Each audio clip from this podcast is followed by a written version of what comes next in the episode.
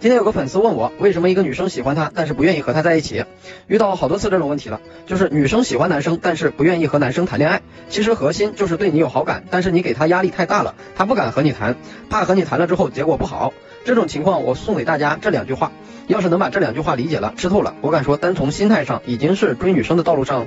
立于不败之地了。第一句话叫别让自己觉得你在追求他，第二句话叫别让他觉得你在追求他。粉丝不止一遍的让我给他们讲讲我追求女生的方法，但是说实话，我一直都认为我没有在追求他们，这不是装逼，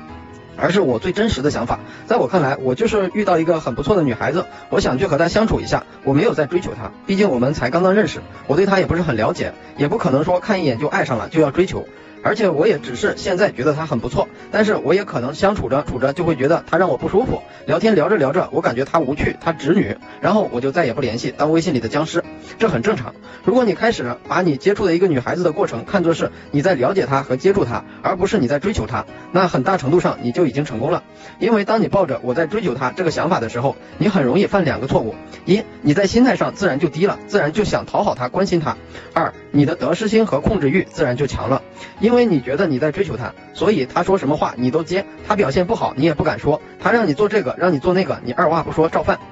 而且你还经常动不动的给人家表忠心当舔狗。别管女孩子一开始对你有没有好感，这种长此以往的相处下去，只有一个结果，她恃宠而骄了，开始觉得吃定你了，开始觉得这个男人我招招手就能得到，那你就没啥可就没啥挑战性了。那么不管你再怎么行动，他也没有积极性了。反正这个男生我已经拿下了，那我不着急，先慢慢相处呗。就像一个游戏，当这个游戏没有丝毫难度的时候，你也就不会多上心的去玩了。看过我和女生聊天记录的粉丝都知道，我和女生聊天从来都是让女生觉得琢磨不透的，女生永远不会觉得她吃定我了。想看我怎么和女生聊天的，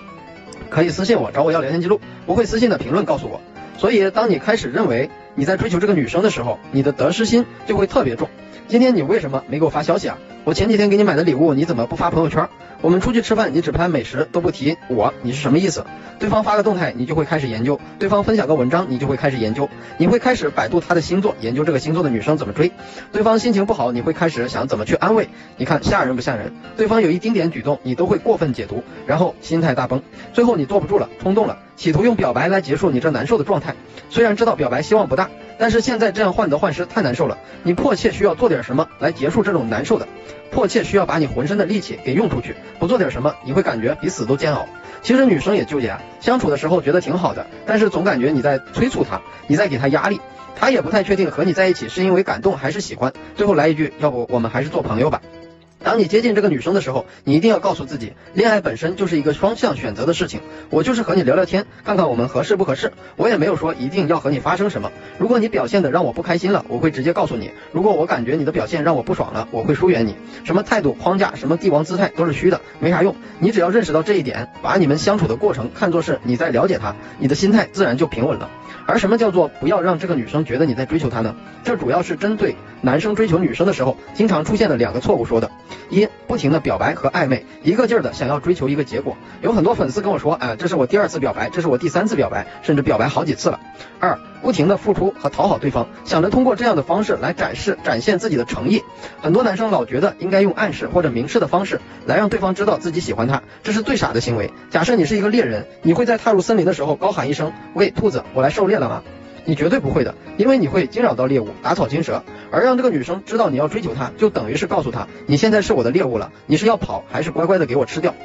你要知道，大部分男生在和女生表白的时候，他们根本就没有做好一个心理准备，在这样的情况下，让他们给你一个结果，他们本能的会选择拒绝。你不是要一个结果，你的任务是做好一个过程。追求女生的本质一直都是创造一个让她认识和了解你的机会。你们的聊天约会都是让这个女生进一步的了解你，你长什么样子，你打扮起来好看不好看，你有什么兴趣爱好，你的三观怎么样，你的追求是什么，你的生活是什么样子的状态。你在追求女生的时候，一半以上的精力要花在展示和提升自己的价值上。你必须让她看到你的价值，而不是一直和她强调我是真的喜欢你，你能不能给我个答复？你看过动物世界雄性求偶的时候，孔雀开屏，小鸟唱歌，公牛打架。哪个不是在展示雄性的魅力，吸引雌性？你要用自己的强大去让他折服，而不是用自己的奴性让他去可怜。放松自己，不要老想着找个表白的时机，哎，要不要写个小短文，写情书？我就从来不表白。看电影的时候偷偷拉上他的手，去游乐园玩鬼屋的时候让他吓得抱住我。酒过三巡之后，两个人不知不觉的亲在了一起。只要过程相处的开心，结结果就是顺其自然。而且追求女生的时候，真的没有必要一上来就给她不停的付出，这样的话女生也会有心理负担。我们非亲非故，你不停的对我好，是想做什么？真想当雷锋，那么多灾区的儿童也没见你挺身而出呀。我常说一句话叫无缘无故的好，非奸即盗。如果一个朋友突然对我好，我下意识就会觉得他一定有啥事儿要我帮忙，或者要找我借钱了。同样的，如果一个女生突然发现一个男人开始对自己好，那她下意识就会觉得这个男人想干我了。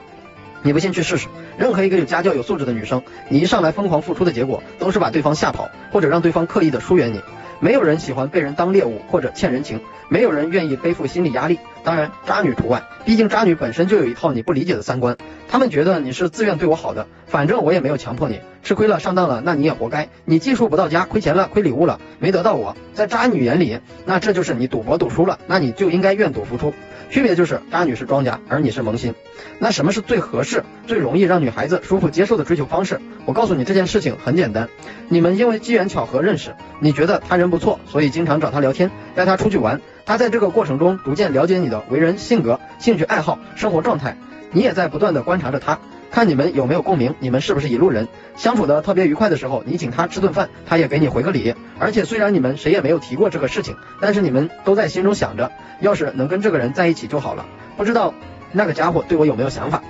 终于有一天，你们看了一场浪漫的电影，或者在一起在电玩城玩了一下午，两个人晚上手拉手走着，直到有一个人说，要不在一起吧，在一起就在一起。好了，想看我和女生聊天记录的小伙伴，或者有情感问题的小伙伴。可以微信 o y f k 六九获得，愿每个真心都能被温柔对待。